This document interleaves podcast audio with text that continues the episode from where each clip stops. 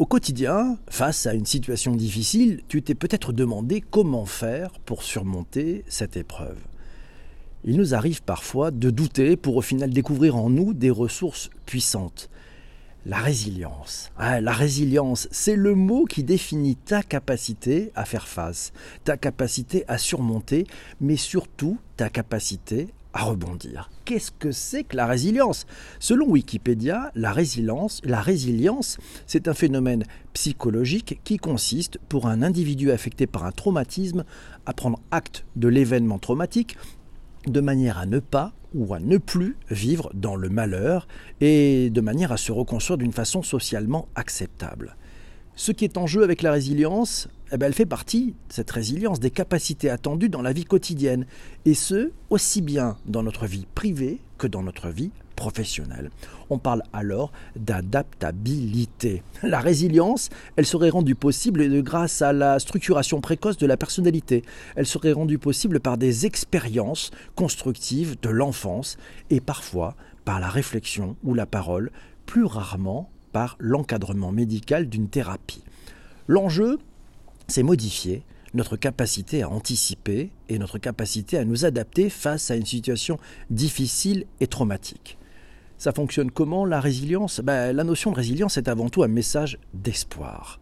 Selon Boris Cyrulnik, le malheur n'est pas une destinée et rien n'est irrémédiablement inscrit. On peut toujours s'en sortir. Concrètement, Face à l'épreuve, nous avons tous un mécanisme qui se déclenche. Le premier réflexe, c'est de résister, puis de s'adapter. Et parfois, il y a une croissance post-traumatique qui se produit. Alors quels sont les mécanismes qui accroissent la capacité de résilience? Shadia, dans son billet que tu peux lire sur le digitalpourtous.fr, nous en a trouvé un certain nombre. D'abord, c'est la défense-protection. Ensuite, c'est l'équilibre face aux tensions. On passe après à la relance, à l'évaluation, à la positivité de soi.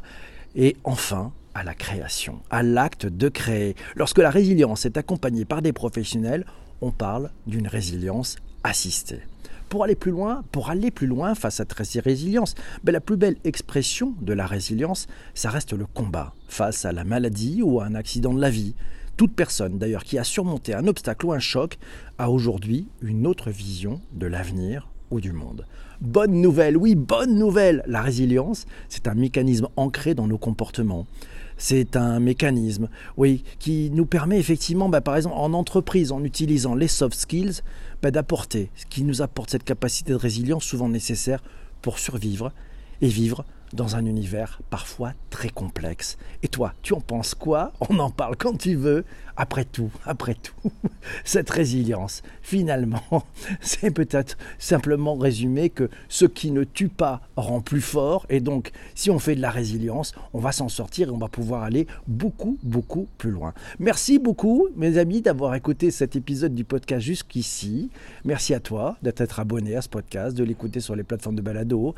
Merci à toi de le partager aussi sur tes réseaux sociaux. Et puis si tu es sur une plateforme qui permet de mettre des cœurs, tu n'hésites pas, tu nous mets 5 étoiles, voilà, et puis tu nous mets un chouette commentaire, ça fera un bien fou. Mille merci, je te laisse, j'ai rendez-vous avec celles et ceux qui sont en direct sur Twitter. On va continuer à parler de la résilience. À ciao ciao.